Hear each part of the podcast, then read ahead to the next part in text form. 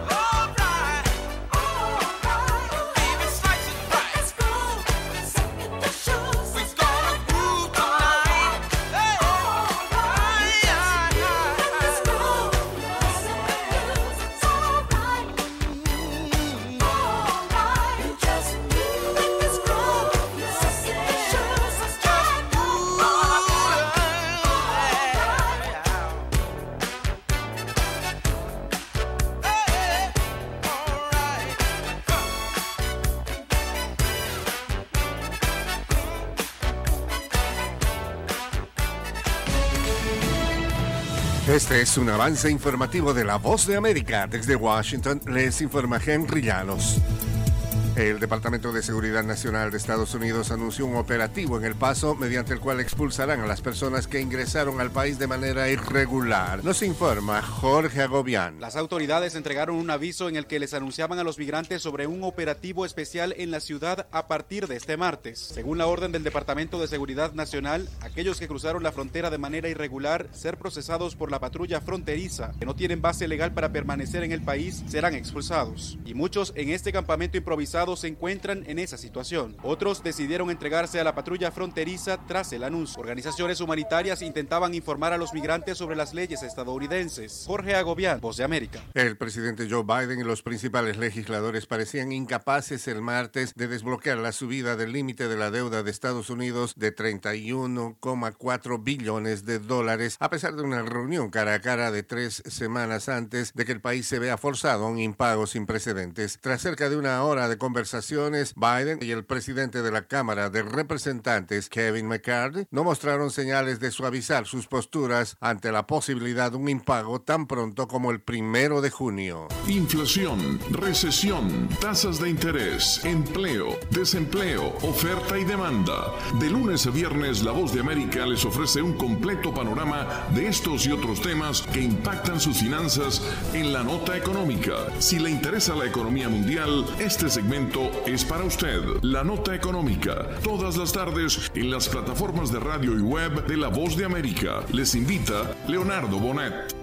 Diversos sectores de Venezuela cuestionan la inacción del gobierno del presidente Nicolás Maduro sobre la situación de miles de migrantes y refugiados. Desde Caracas nos informa Carolina Alcalde. Defensores de derechos humanos coinciden en responsabilizar al Estado venezolano por la situación que enfrentan los migrantes que forzosamente han salido del país. Para Rafael Uzcategui, coordinador del Programa Venezolano de Educación Acción en Derechos Humanos Provea, los venezolanos en situación de migración forzada están huérfanos. Que van a seguir saliendo y que el gobierno, ni las autoridades, ni siquiera la Defensoría del Pueblo venezolana ha, reconocido esa situación, porque sería lamentablemente reconocer que existe un modelo económico, un modelo social y político que no está dando respuesta a las necesidades de los venezolanos. Carolina, alcalde Voz de América, Caracas. El ex primer ministro de Pakistán, Imran Khan, fue arrestado el martes y sacado por la fuerza de una corte cuando comparecía para enfrentar cargos por diversos casos de corrupción en una dramática exacerbación de las tensiones políticas. El arresto de Khan supuso la confrontación más reciente en Pakistán, donde los los arrestos de ex primeros ministros y las intervenciones de poderosas Fuerzas Armadas han estado a la orden del día. Este fue un avance informativo de La Voz de América. Escuchan Enlace Internacional con La Voz de América por Melodía Estéreo y melodíaestéreo.com.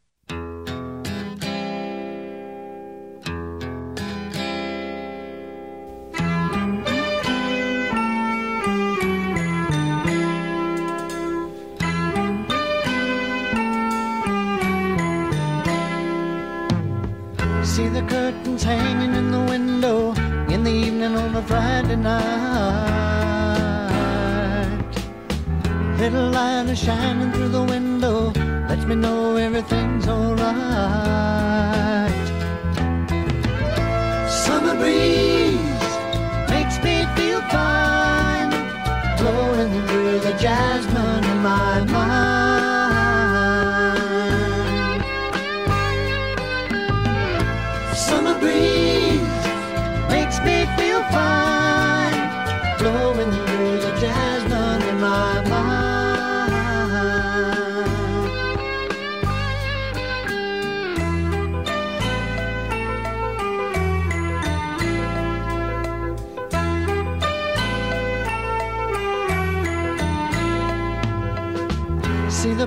laying on the sidewalk, a little music from the house next door.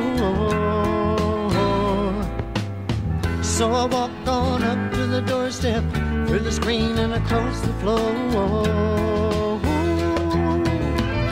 Summer breeze makes me feel fine, blowing through the jasmine in my mind.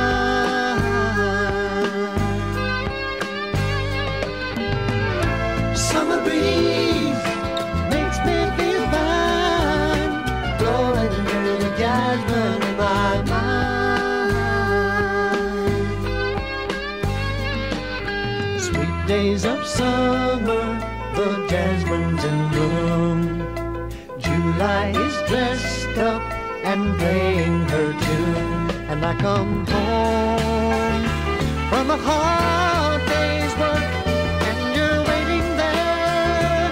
I'll care in the world.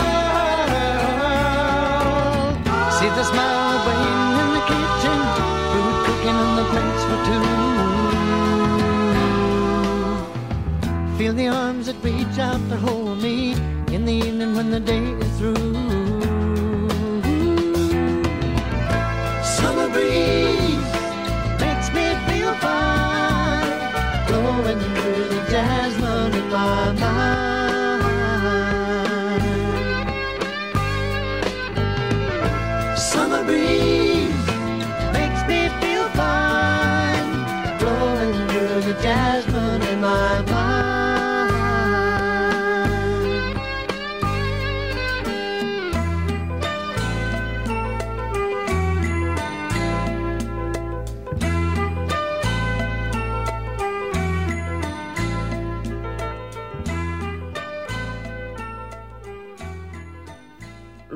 Reunirse en Beijing con el embajador de Estados Unidos en China, Nicholas Burns, el ministro chino de Relaciones Exteriores, Qin Gang, criticó a Estados Unidos por lo que describió como un esfuerzo continuo para reprimir a su país y dijo que el mejoramiento de las comunicaciones entre las dos superpotencias dependerá de que Estados Unidos cambie sus políticas. El jefe de la diplomacia china aseguró que las relaciones entre Estados Unidos y China han empeorado desde la reunión entre el presidente de Estados Unidos, Joe Biden, y su homólogo chino Xi Jinping en noviembre del año pasado y dijo que una serie de palabras y acciones erróneas de Estados Unidos han socavado el impulso positivo obtenido con esfuerzo en las relaciones chino-estadounidenses. En palabras de Qin, las relaciones entre los dos países se han enfriado y además criticó la política de Estados Unidos hacia Taiwán, la isla autónoma que China reclama como propia. Barnes, por su parte, se mostró más ambiguo sobre las conversaciones de alto nivel que mantuvo con Qin y a través de su cuenta de Twitter explicó que ambos funcionarios abordaron los desafíos en las relaciones entre Estados Unidos y China y la necesidad de estabilizar los lazos y ampliar la comunicación de alto nivel. A pesar del tono crítico de los comentarios de Qin, expertos en relaciones internacionales calificaron la reunión como un paso positivo y es que este encuentro fue una de las primeras citas de alto nivel entre funcionarios estadounidenses y chinos en los últimos meses y además podría allanar el camino para una futura visita del secretario estadounidense de Estado Anthony Blinken al gigante asiático. Recordemos que el jefe de la diplomacia estadounidense canceló su viaje a China programado para principios de año luego de la detección y posterior derribo de un supuesto globo espía chino que sobrevolaba territorio estadounidense. Ahora, meses después, el secretario Blinken manifestó su esperanza de poder viajar a China, un país que según el presidente Biden es su máximo competidor y con el que dice busca establecer una rivalidad leal. Judith Martín Rodríguez, Voz de América.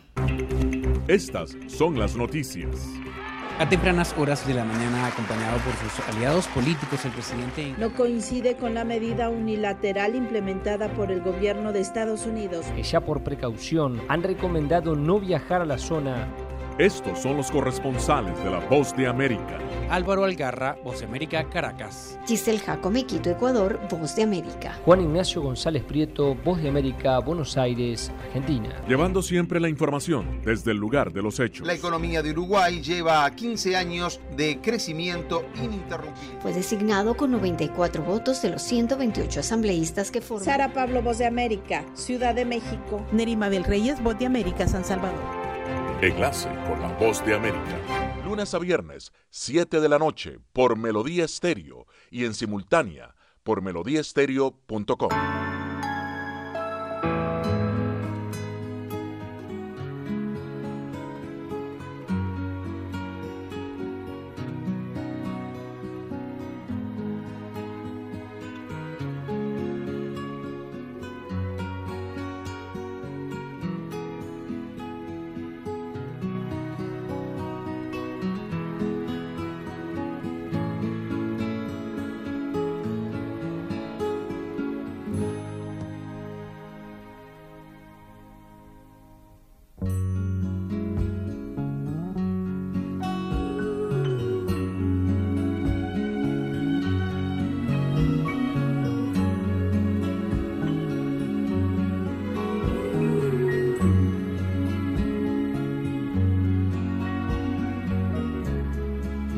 I heard she sang a good song.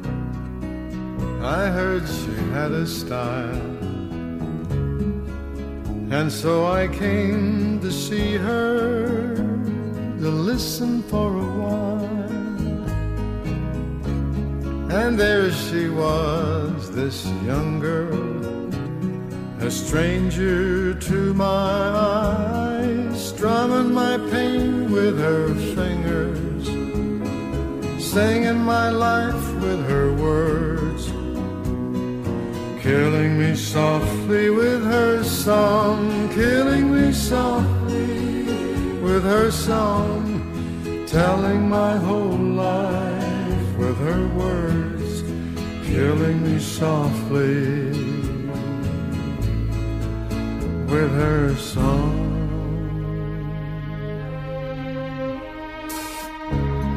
I felt all flushed with fever, embarrassed by the crowd. I felt she found my letters and read each one aloud. I prayed that she would finish, but she just kept right on strumming my pain with her fingers, singing my life with her words, killing me softly with her song, killing me softly with her song, telling my whole life with her words, killing me softly with her song. She sang as if she knew me in all my dark despair. And then she looked right through me as if I wasn't there.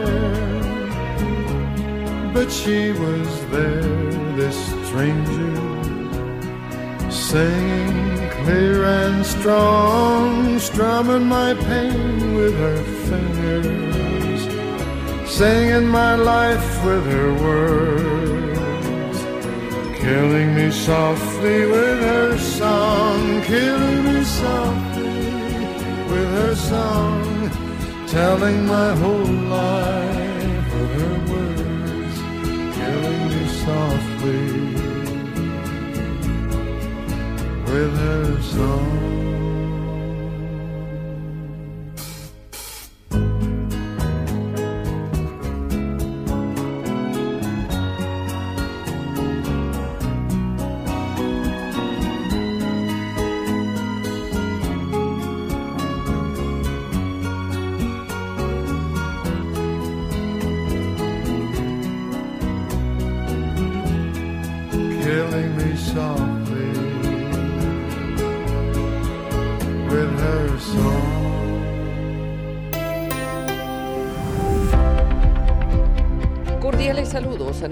Desde Washington. Soy Yoconda Tapia y hoy en Conversando con la Voz de América abordamos el tema de la situación que enfrentan las ciudades fronterizas tanto en Estados Unidos como en México, poniendo a prueba todos sus recursos y demandando el apoyo del gobierno y organizaciones no gubernamentales y caritativas para atender a los migrantes. En México la mayoría de los refugios están sobresaturados y tienen un enorme desafío y nuestra colega Sara Pablo entrevistó a Enrique Lucero, director de atención al migrante en Tijuana, Baja California. Hay una gran incertidumbre porque pues no sabemos cómo van a reaccionar los migrantes, ¿no? Nosotros por lo pronto estábamos yendo los albergues a mencionarles que, que, lo que ha anunciado Estados Unidos hasta el momento es que va a continuar CBP One y que van a aumentar las citas de las 740 que se tienen en todos los puertos de entrada. O sea, va a aumentar mil, pero contando todos los puertos de entrada. Es decir, en Tijuana actualmente tiene 200 citas se puede incrementar entre 250 o 300. Y que va a cambiar el sistema de la aplicación. Ahora los migrantes ya no tienen que estar ingresando todos los días a la para concretar una cita. Se va a hacer una fila virtual donde envían su solicitud y tienen que esperar que les manden un correo ya confirmando el día y hora que se tienen que presentar en la garita. Eso es lo que tenemos hasta el momento. Va a continuar el título 8 después del título 42. Algunos escenarios posibles podrían ser que migrantes comience a aproximarse a la garita en estos próximos días, a lo mejor a querer estar haciendo fila, esperar allí para ver si cuando se caiga la, esta medida del título 42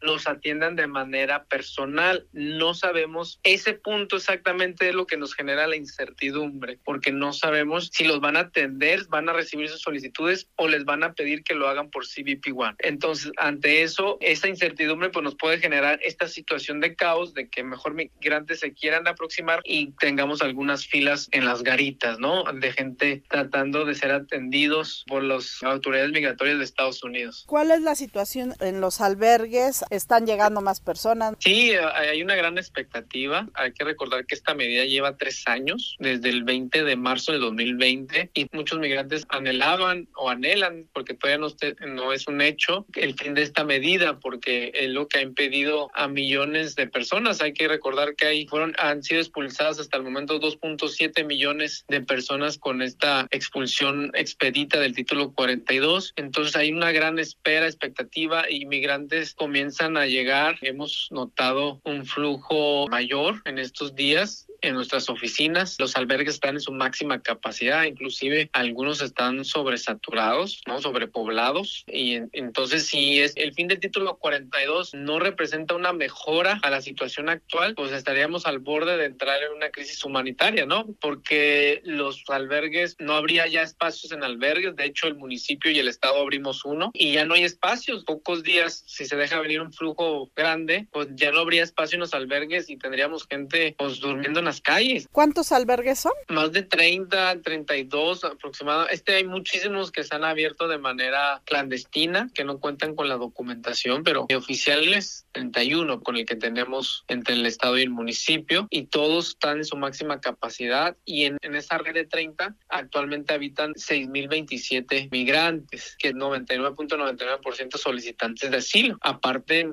pues hay gente que está en hoteles, los rusos normalmente llegan a hoteles. Hay que recordar que tenemos ya una migración de rusos también, una migración distinta, ¿no? Que llega de turismo y se hospeda en hotel y intenta cruzar por CBP One. Hay otros migrantes que ya viven en domicilios y entre los que ya están en los albergues, que están en los domicilios y en los hoteles, pues alrededor de unos 14 mil migrantes tiene Tijuana eh, como posibles solicitantes de asilo, ¿no? ¿Ustedes estarían en posibilidades de aperturar más albergues? Sí, mira, sí, las, las circunstancias lo ameritan, sí, y así lo hemos hecho cuando llegaron los ucranianos hace un año. Llegaron 17 mil ucranianos durante todo el mes de abril y aperturamos una unidad deportiva, la adaptamos al albergue. Nosotros estamos muy bien coordinados aquí era Enrique Lucero, director de atención al migrante en Tijuana, Baja California, exteriorizando su preocupación por la situación cada vez más apremiante de miles de migrantes que esperan resoluciones migratorias en Estados Unidos. Esto fue Conversando con la Voz de América.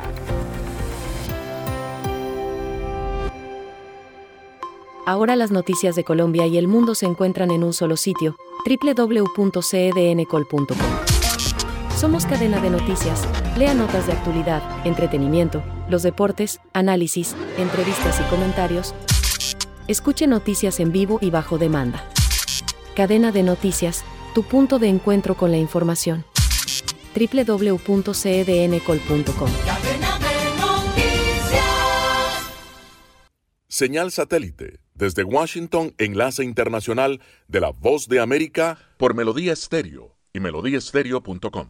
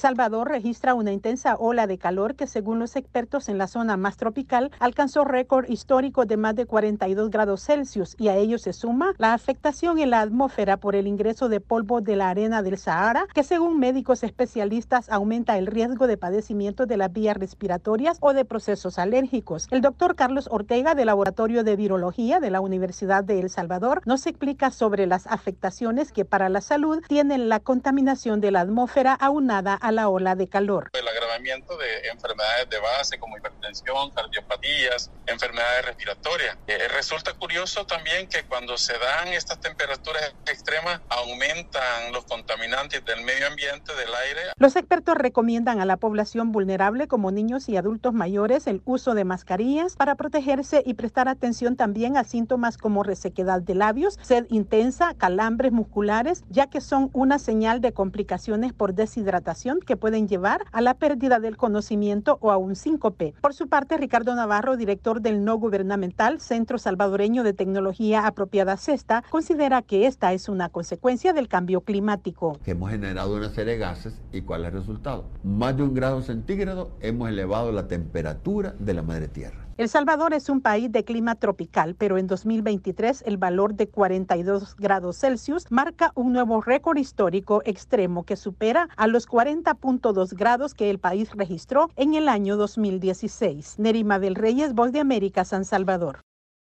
Están en sintonía de Enlace con la Voz de América.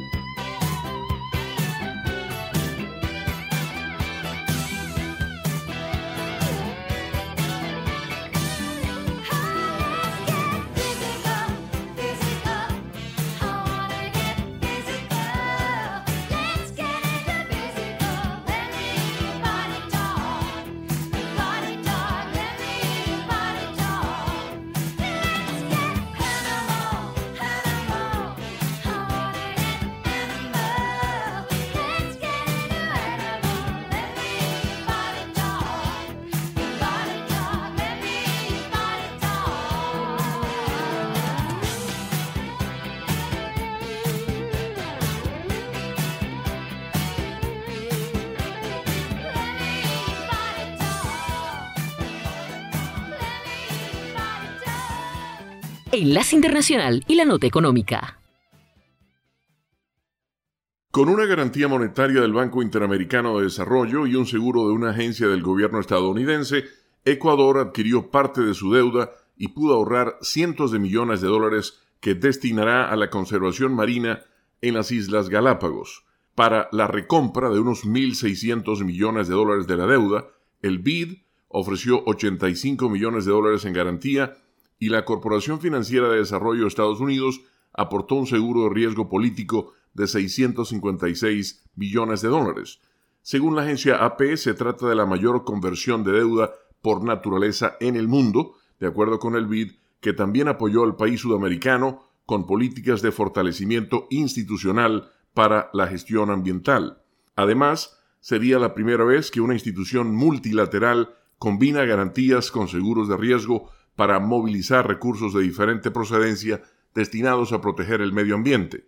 En total, el país ahorró con la recompra de su deuda unos 1.100 millones de dólares, de acuerdo con un comunicado de la presidencia de Ecuador, que destaca que el operativo fue posible por el diálogo constante con la sociedad civil, ambientalistas, académicos y organizaciones no gubernamentales. El Banco Interamericano de Desarrollo dio a conocer que de ese total, los fondos destinados a la conservación ecológica fueron de 323 millones de dólares. Si se cuenta la capitalización a lo largo de unos 18 años, la cifra supera los 450 millones de dólares. Esos recursos serán usados para crear un fondo especial que financiará actividades de protección de la biodiversidad a largo plazo en dos reservas de las Islas Galápagos, la Reserva Marina Hermandad, creada en 2022, y la Reserva Marina de las Galápagos. Se trata de una superficie de unos 198 mil kilómetros cuadrados donde habitan más de 2.500 especies marinas en peligro de extinción, entre ellas tortugas y tiburones ballena y martillo. Además de su activo natural, el área es clave para sectores como el turismo y la pesca artesanal, y por eso el impacto de la conservación también es socioeconómico, dijo Gregory Watson, especialista en biodiversidad, cambio climático y sostenibilidad del Banco Interamericano de Desarrollo. Con la nota económica desde Washington, Leonardo Bonet, Voz de América. Enlace Internacional con la Voz de América.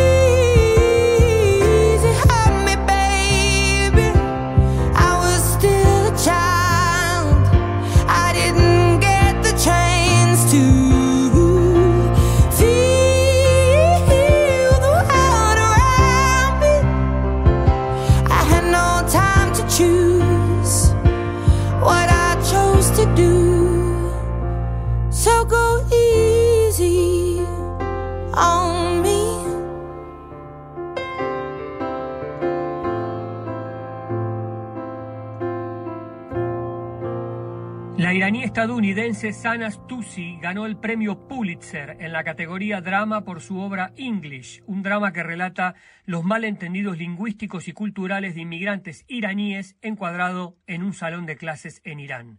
La obra, ambientada en 2008 y estrenada en el 2022, es protagonizada por cuatro adultos iraníes que se preparan para un examen de inglés en una escuela cerca de Teherán, donde se examina cómo la separación familiar y las restricciones de viaje los empujan a aprender un nuevo idioma y cómo eso puede cambiar su identidad. Las obras de Tusi han sido elogiadas por su franqueza y humor y por la forma en que capturan las voces de sus personajes, en particular las mujeres. Como dijo el autor en una entrevista, me halagan cuando en mis obras hago que las mujeres musulmanas, las mujeres de Medio Oriente, hablen de una manera natural, cotidiana.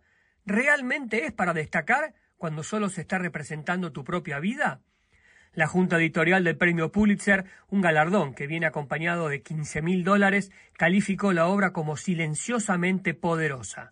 Sana es hija de inmigrantes iraníes en los Estados Unidos y creció en el estado de California, en el oeste de los Estados Unidos. Gustavo Cherky, Voz de América, Washington, D.C. Melodía Estéreo, emisora afiliada al sistema de noticias de la Voz de América.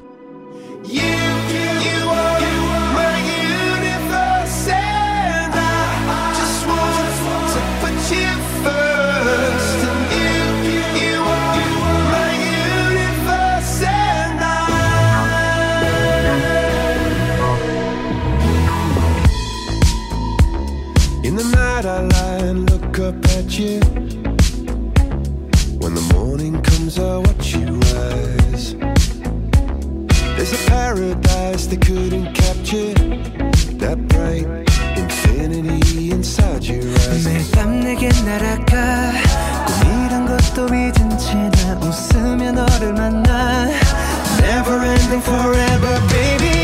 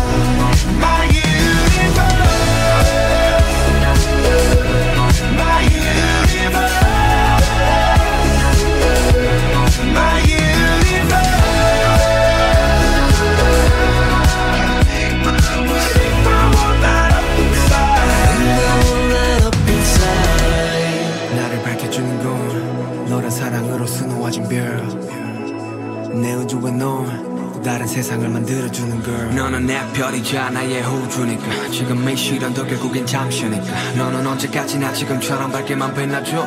우리는 너를 따라 이긴 밤을 수놓고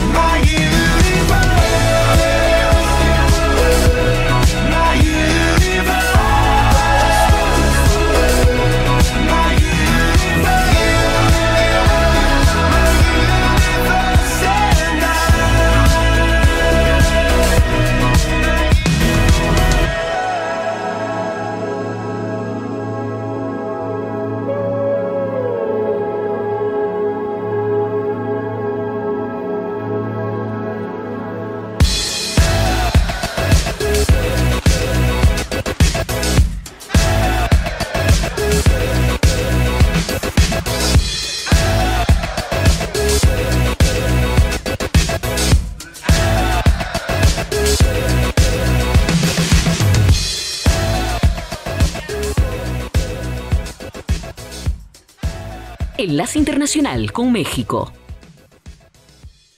En la víspera de que concluye el mecanismo conocido como Título 42, el presidente Andrés Manuel López Obrador sostendrá este martes una teleconferencia con su homólogo de Estados Unidos Joe Biden con quien tocará temas como migración, tráfico de fentanilo y cooperación para el desarrollo. Mientras tanto, en Tijuana, frontera con Estados Unidos, autoridades están a la expectativa, pues migrantes tienen la idea que con la culminación de este mecanismo pueden ingresar y permanecer en territorio estadounidense en espera de que se resuelva su solicitud de asilo. En esta ciudad, los 31 albergues ya están saturados, con una población aproximada de seis mil migrantes y ocho mil migrantes más en refugios informales, hoteles y domicilios. En total, son catorce mil que en su mayoría buscan solicitar asilo en Estados Unidos.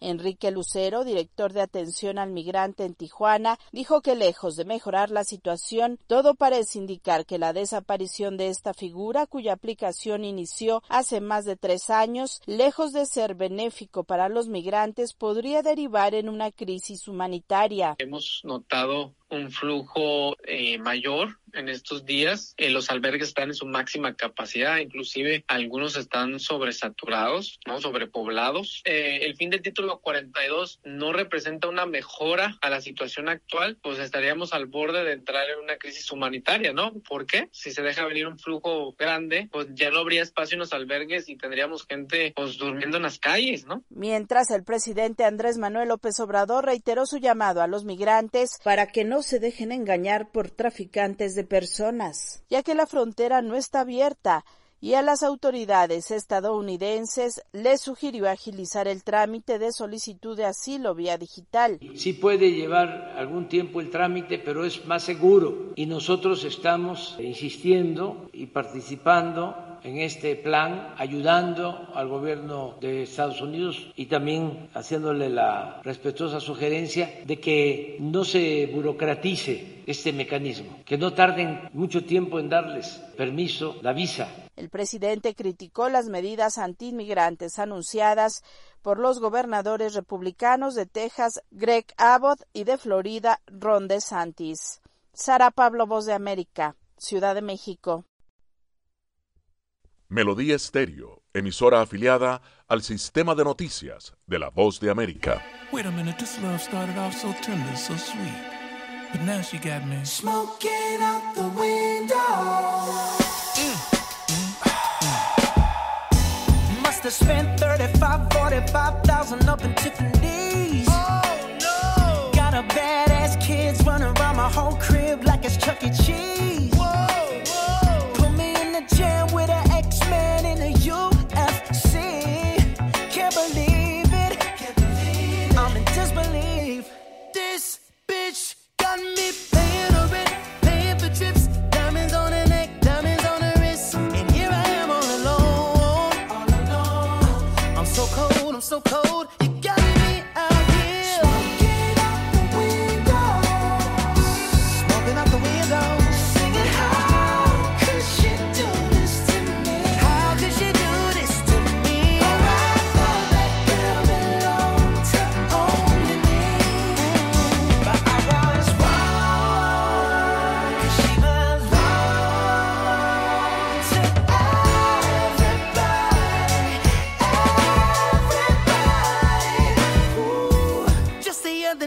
Was gripping on me tight, screaming Hercules.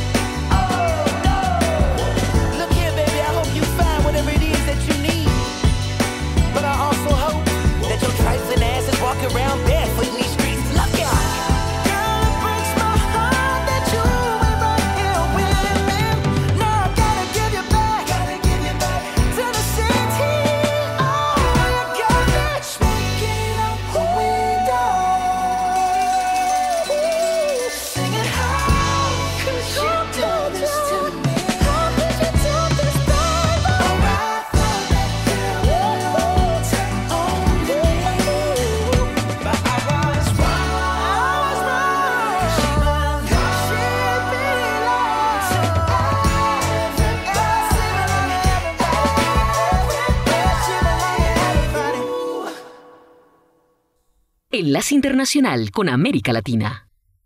La nueva medida entrará en vigor para los turistas que quieran venir a Brasil a partir del 1 de octubre y el decreto actual revoca el anterior publicado en 2019 por el entonces presidente Jair Bolsonaro. En ese momento se levantó la exigencia de un visado para turistas de Estados Unidos, Canadá, Japón y Australia. Durante todo este período, sin embargo, se mantuvo la exigencia de visado para que los turistas brasileños entraran en esos mismos países, mientras el sector turístico de Brasil se queja de la nueva política. El economista Fabio Bentes, de la Confederación Nacional de Turismo, dice que la exigencia de visa reprime la economía. El turista extranjero gasta en promedio 1.307 dólares en Brasil. Considerando que el gasto de los turistas de Estados Unidos, Canadá, Australia y Japón está considerablemente por encima del promedio, estimado en 4 mil dólares, el sector dejaría de recaudar 2.500 millones de reales al dificultar la entrada de estos turistas al país. El nuevo gobierno de Brasil afirma que entre 2019 y 2022 hubo una caída en el número de turistas de los cuatro países, lo que no justificaría mantener el beneficio diplomático. El analista de relaciones internacionales Vinicius Vieira está de acuerdo, principalmente por el tema de la reciprocidad. É acertada. La decisión es correcta desde el punto de vista de la reciprocidad. La exención de los últimos años fue sin que los países eliminaron el requisito de visa para los brasileños. Aunque lo miremos desde el punto de vista de la promoción del turismo, no fue una política positiva para el país. En una nota a la Voz de América, Itamaraty, la Agencia de Relaciones Internacionales de Brasil dijo que intentó negociar con Estados Unidos, Japón, Canadá y Australia para eximir a los brasileños de la pizza. La respuesta habría sido negativa y, por lo tanto, hubo una revisión por parte del gobierno brasileño. Edgar Maciel, Voz de América, São Paulo. Enlace con la Voz de América.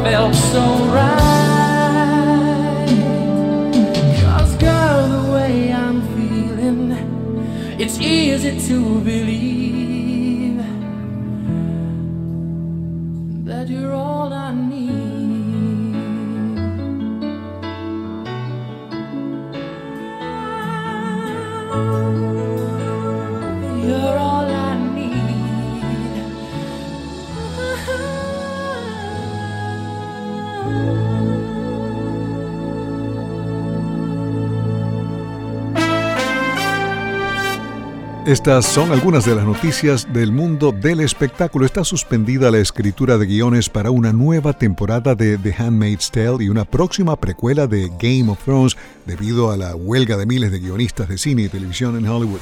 El sindicato de guionistas de Estados Unidos convocó la huelga la semana pasada. El autor de Game of Thrones, George R. R. Martin, dijo en un blog que la sala de guionistas de la serie de precuelas A Night of the Seven Kingdoms, The Hedge Knight, estará cerrada mientras dure el paro.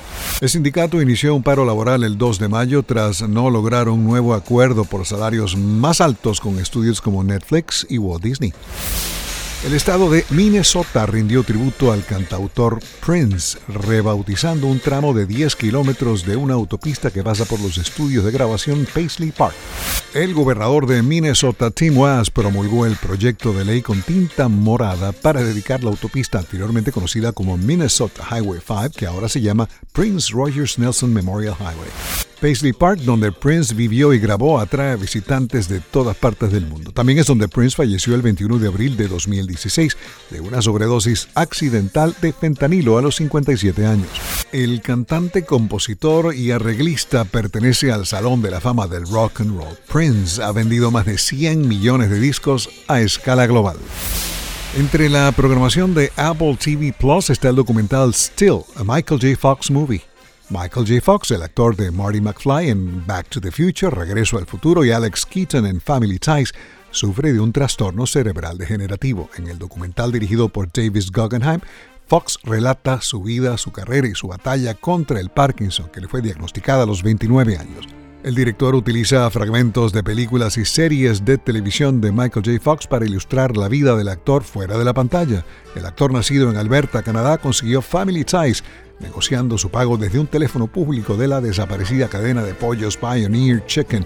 En 1993 la cadena Popeye se apoderó de Pioneer. Hace 54 años, este mes de mayo, Johnny Mitchell estrenó su segundo álbum de estudio Clouds. El álbum contiene la canción Both Sides Now, que está incluida en la lista de Rolling Stone de las 100 mejores canciones de todos los tiempos.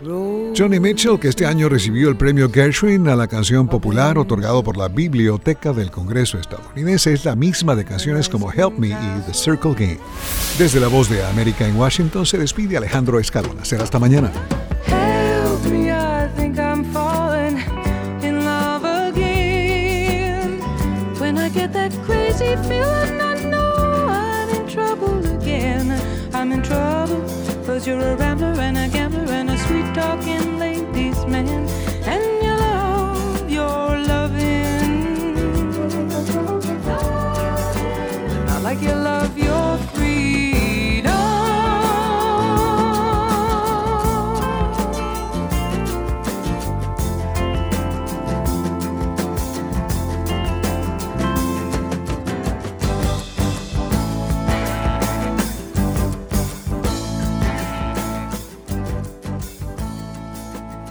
Se nos agotó el tiempo.